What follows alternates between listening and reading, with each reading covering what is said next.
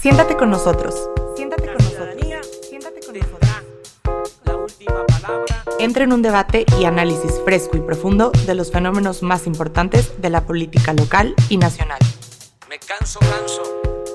Enrique Tusein y Jorge Rocha También quiero un te invitan a que nos sentemos en la misma mesa.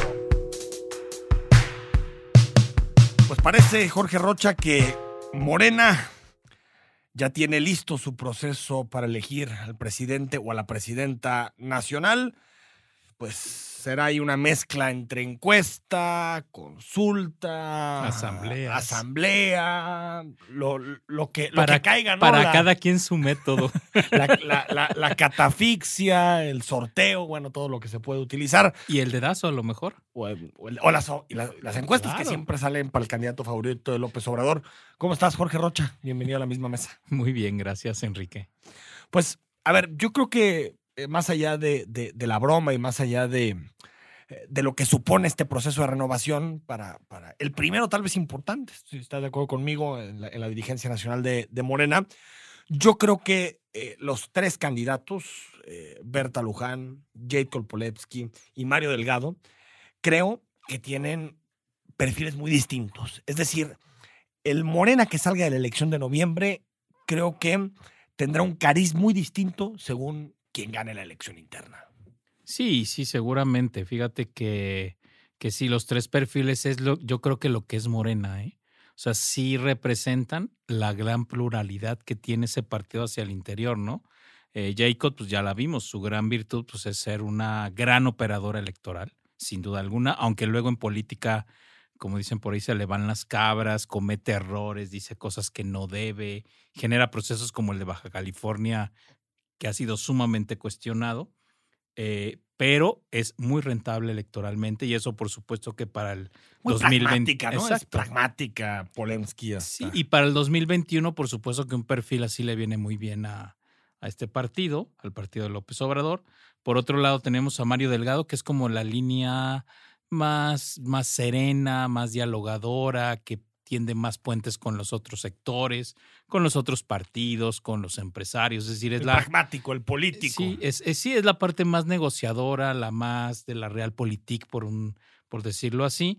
Y por otro lado, Berta Luján, que es como la histórica del movimiento López Obradorista, ha acompañado a Andrés Manuel prácticamente desde, de- desde hace dos décadas. Si te acuerdas, ella fue la una de las de las eh, fundadoras de aquel movimiento contra el Tratado de Libre Comercio, sí, sí, sí, la famosa Remal. A ver, es la izquierda dura, dura. Exactamente. La izquierda dura. Sí, la que acompañó a López Obrador por muchísimos años y que representa buena parte de esa base social que ha acompañado de- a López Obrador hace mucho tiempo. Y ¿no? del, y del movimiento de los trabajadores, porque eh, no es, no es, digo, tú lo sabes, Jorge, por la historia del sindicalismo charro en este país, el sindicalismo oficialista, pues eh, en muchas ocasiones los movimientos de trabajadores han estado pues, controlados desde el poder, Sí, desde claro. la política, desde los partidos, desde el régimen, pero ella es de los, de, de esas, de esas voces, digamos, eh, que no celebraron siempre el Tratado de Libre Comercio, la flexibilización de los, de los No, mercados no, no, no. laborales, la desregulación.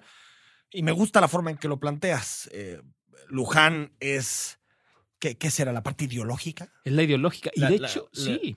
Eh, eh, de Delgado es la pragmática y yo creo que Jade Cole es la efectiva y la de la estructura, la, la- la del partido, ¿no? Exacto. Digamos. Sí, hay tres, tres visiones. Yo creo que Andrés Manuel sabe que necesita las tres, al fin de cuentas. Por eso yo creo que cada quien tiene su, digamos, su posibilidad real de ganar.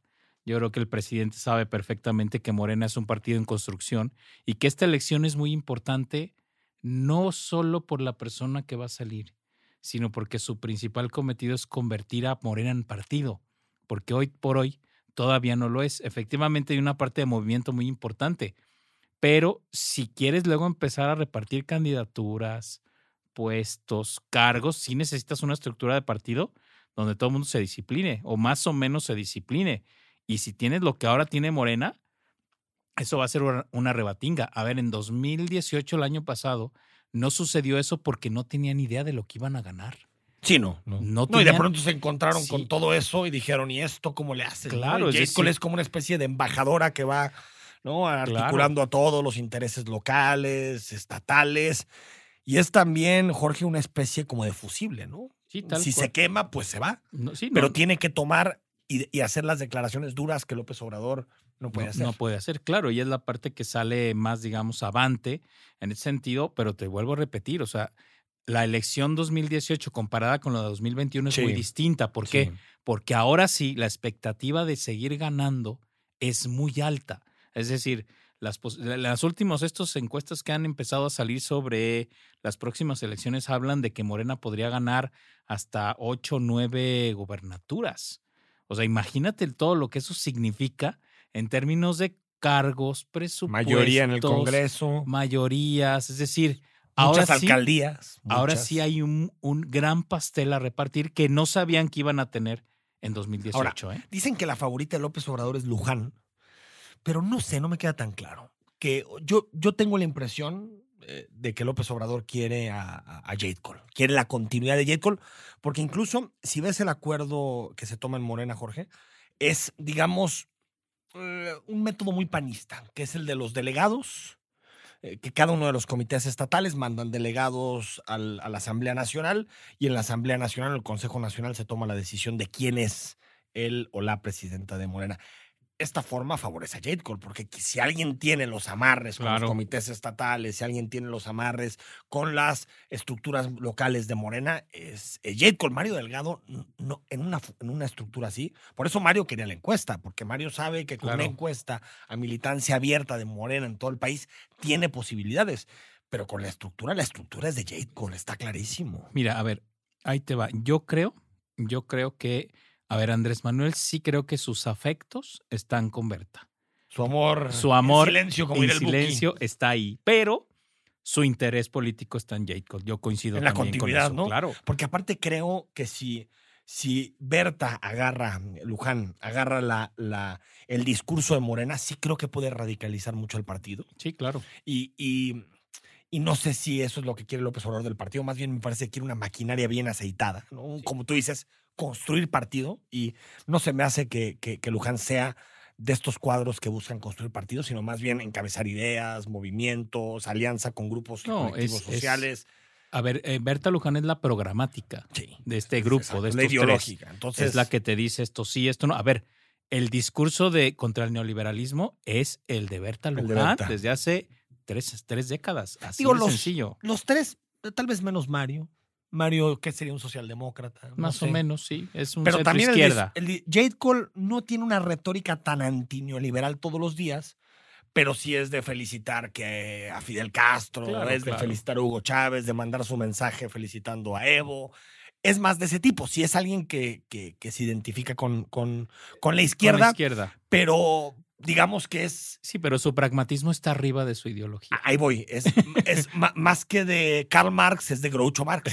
Aquí Tal están mis principios, pero si no te gustan, tengo otros. Es decir, Tal cual. si mañana eh, tiene que ir a levantarle la mano eh, a un candidato de derecha conservador del PES en Baja California, va y se lo, le levanta la Claro, mano. Bueno, hasta le concede tres años más de Hasta gubernatura, pero- imagínate, ¿no? Ber- Berta Luján no haría eso. No. O sea, o, o al menos tendría un cargo de, de conciencia más fuerte de tomar ese tipo de decisiones. Y si vas, como tú dices, a administrar tanto, a tomar tantas decisiones, vas a recibir en Morena muchísimas rupturas de otros partidos, Jorge. Claro. O sea, aquí en Jalisco vemos que incluso hasta alcaldes como Lemus o como Marilena Limón podrían llegar eventualmente, no creo que lo sean, pero eventualmente a ser candidatos de Morena. Para eso tienes que tener un dirigente nacional sumamente pragmático. No, total, sumamente totalmente. Y yo creo que López Obrador lo está viendo.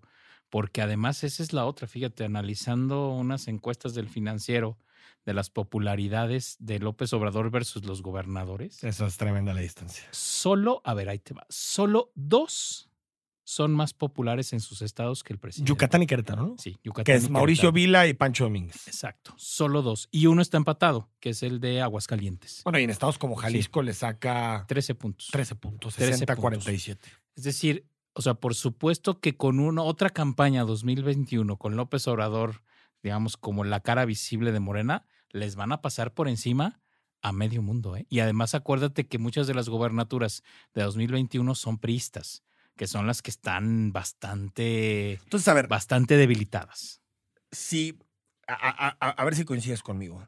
Si, si gana Jade Cole, eh, es una construcción de un partido más cercano al PRI.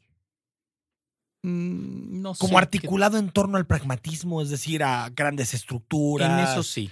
eh, elección de candidatos sin importar ver. su ideología. No me, no me refiero, digamos, hay cosas del pasado priista como la, la fortaleza institucional que, que, son positivas. Me refiero a que en la, lo, lo que está haciendo Jade Cole es más un partido de ese tipo, ¿no? Que una maquinaria que gane elecciones. Fíjate que ahí, a ver, lo decían, lo decían antes muchos politólogos. El único partido nacional que había en este país era el PRI. Hoy ya no lo es. Yo creo que Jacob tiene claro que uno de sus objetivos fundamentales, si es que gana la interna, es convertir a Morena en el nuevo partido nacional. Porque el PAN, a pesar de que tuvo dos presidencias, nunca lo logró. No, porque el sur no. No- no- nunca, nunca, pudo penetrar el sur. el sur. Y en es- la Ciudad de México. Bueno, algo en la Ciudad de México, algunas delegaciones ricas, pero muy poquito. pero nunca pudo. Entonces no, no pudo ser ese, ese partido nacional. Y creo que preci- precisamente J. Cole tiene esa visión clara y López Obrador creo que también lo quiere. Bueno, jugábamos, no sé si estás de acuerdo conmigo, el viejo sistema, un bi bipartidismo, porque era al norte PRI-PAN.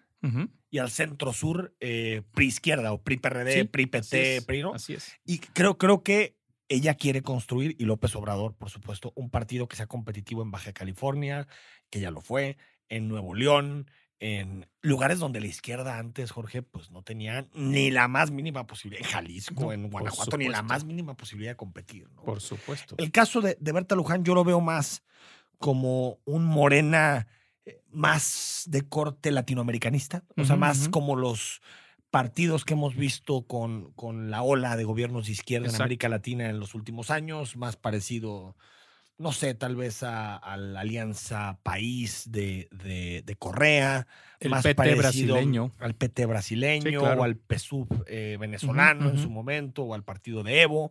Más por ahí, ¿no? Más como un partido movimiento, partido Sí. movimiento social, ¿no? Sí, no, Berta Luján, a ver, sus orígenes, como ya lo decíamos, Sí. tiene que ver con movimientos sociales. Es alguien que se ha mantenido al lado de López Obrador desde hace muchísimos años. Y sí, ella es la de las ideas. Y Mario. Mario Delgado, ¿dónde lo ves?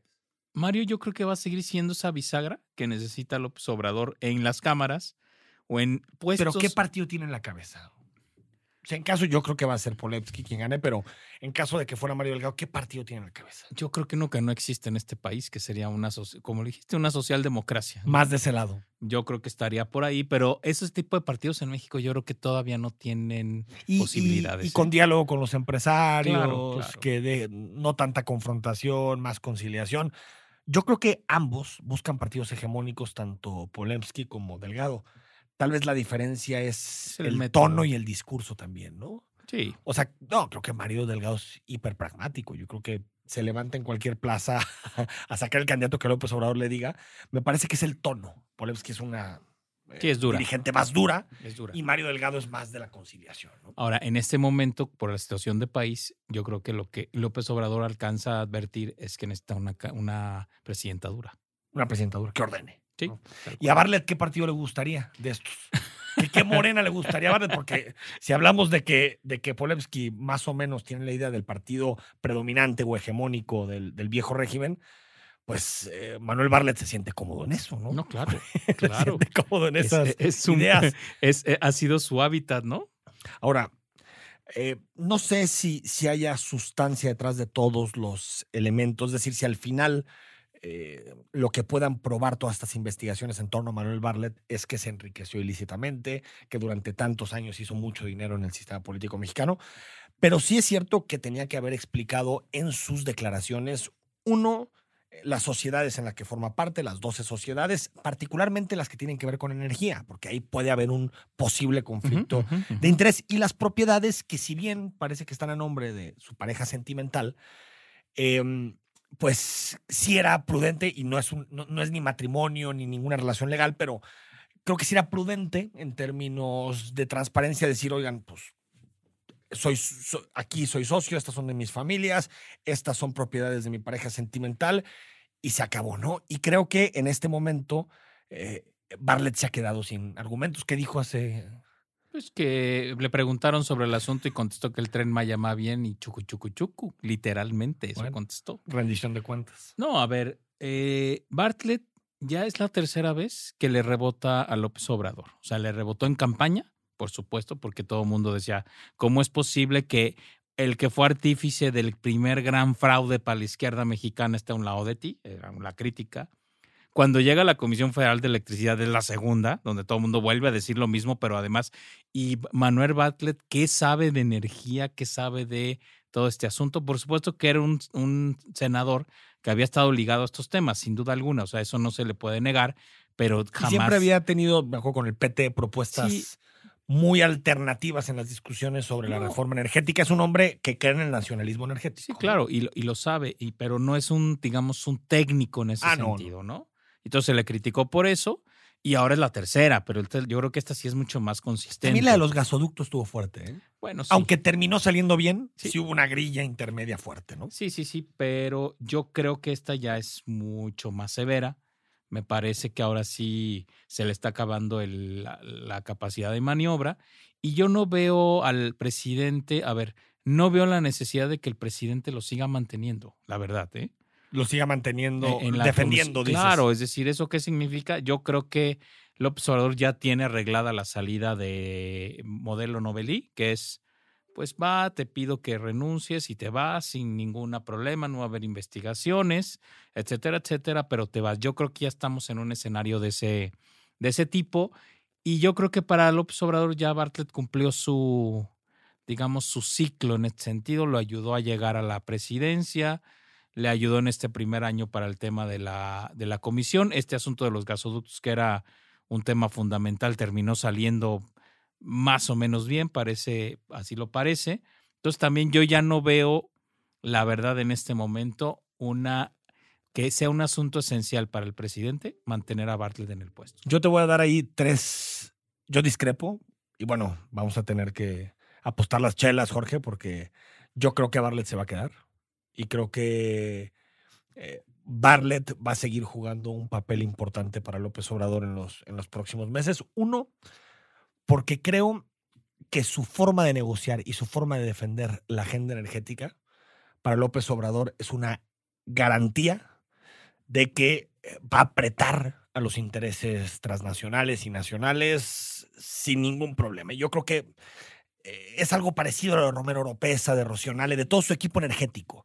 Les tiene fe ciega, les tiene fe ciega porque eh, digamos que comparten un ideario muy claro y aparte una forma de negociar muy bronca. Eso uno. Dos, López Obrador valora la lealtad por encima de todo. En el caso de Lomelí, creo que si eran tantas las evidencias y aparte contradecía tanto el discurso de López Obrador, porque acuérdate que López Obrador decía, hay gente que se enriquece vendiéndole medicinas al gobierno, se hace sí, rico sí, con la sí, salud del pueblo. Hijo, ya era muy difícil de mantener. Entonces, creo que esas dos es fundamentales. Y la, y la tercera, creo que no le va a dar el gusto a sus adversarios. Porque es cierto, a ver, hay mucho que explicar y Barle tiene mucho que explicar. Pero sí creo que también hay una campaña de ciertos intereses para tumbar a Bartlett. Sí. Desde el asunto del gasoducto, que por cierto, eh, acuérdate de las, eh, eh, digamos, de todo lo que se filtró a la prensa de las negociaciones de los gasoductos, parecía que eh, estaba vendiendo el país a cachos, iba a llevarnos a una recesión en el país porque su falta de acuerdo. Y creo que López Obrador hace esa lectura de que hay peces gordos muy fuertes detrás del asunto del gas y prefiere mantenerse con la persona que le es leal. Entonces creo que esos tres elementos hacen, desde mi punto de vista, creo que se equivoca porque yo tampoco hipotecaría capital político por hablarle nunca, pero creo que él va a valorar más estos tres puntos que el daño que le puede hacer, que me parece que el daño que le hizo ya se lo hizo. No sé si haya más revelaciones, pero se me hace que ya el golpe ya pegó. ¿no? Fíjate, fíjate que yo ahí, y yo sigo sosteniendo que yo creo que se lo va a cambiar, porque el problema de Bartlett es que atenta con un tema central de López Obrador, que es corrupción. O sea, el problema es ese. O sea, si no estuviera, si no fuera un tema de corrupción, entonces yo. Pero si ya la- se te tragó la, caída del sistema. No, ya pero, se tragó. pero el que se la va a comer es López Obrador. Y en un tema que para él es centralísimo. De hecho, para mí, por eso quita a Lomelí. Claro, al final no lo, no hay ningún tipo, digamos, de, digamos, de, de cuestión jurídica. No, no, no. Y no por es- supuesto que con Bartlett sería exactamente lo mismo. Y además, digo, como ya se aventó el asunto del gasoducto, o sea, ya no hay ninguna negociación realmente importante que seguir. yo sí creo que, que López Obrador va a terminar diciendo, a ver, ya, ya estuvo, vámonos en paz. Total, le doy cierto gusto a estos, a estos adversarios, que efectivamente yo coincido que sí hay una, digamos, se está orquestando una, una campaña, pero vaya, es que los argumentos que están poniendo sobre la mesa son, Sí. son muy contundentes desde mi punto de vista. A ver, yo creo que se lo queda. Entonces aquí tenemos ya abierta, Jorge, una, Vamos por una o- apuesta. o- Tú dices, tú dices que se va Bartlett. Yo digo que se va. supongo que en próximas semanas. Sí, sí, claro. Y yo digo que eh, eh, eh, la, Bartlett- la apuesta mes de octubre. Bartlett llega al menos a 2021. Así, así de. Yo, yo Muy creo bien. que es alguien que lo va a mantener. así, pase, llueve, truene, relampague, va a mantener a, a, a Bartlett, al menos con la información que tenemos hoy, hoy en día. Y es cierto, Jorge, en el asunto del, del combate a la corrupción. La semana pasada apareció el estudio que hace Transparencia Mexicana y Transparencia Internacional. Y la gente le está comprando el discurso a López Obrador. Es decir, si bien hay gente que dice, bueno, hay problemas, vemos que ahí va más o menos, ¿no? A, a- a golpes, sacando las cosas, pero en general la ciudadanía cree que en este momento estamos viviendo en un México menos corrupto Sí. que el año pasado. Cosa, y, y hecho por transparencia mexicana, ¿no? No estamos hablando de que lo hizo Heréndira Sandoval. No, no, no. Lo hizo transparencia mexicana con que ha tenido directores muy críticos de, Sí, sí. de- de López Obrador. Entonces, creo que te habla de que la gente le está comprando el discurso y es cierto, ahí estoy de acuerdo contigo. Si sigues defendiendo indeseables, lentamente ese crédito se acaba. Claro, Lentamente ese crédito se va. claro. Y creo que eh, el, digamos, el valor y la credibilidad política y, y la honestidad de López Obrador es su mayor activo. No, sí, sin duda Y alguna. si lo dilapida en Bartlett, en Lomelis, en... Lo que pasa es que ya con el caso de Lomelí demostró que sí alcanza a ver que hay una raya que no se puede pasar. Y yo creo que en el caso de bueno, con Lomelí se pasó esa línea y creo que con Bartlett ya también ya se cruzó.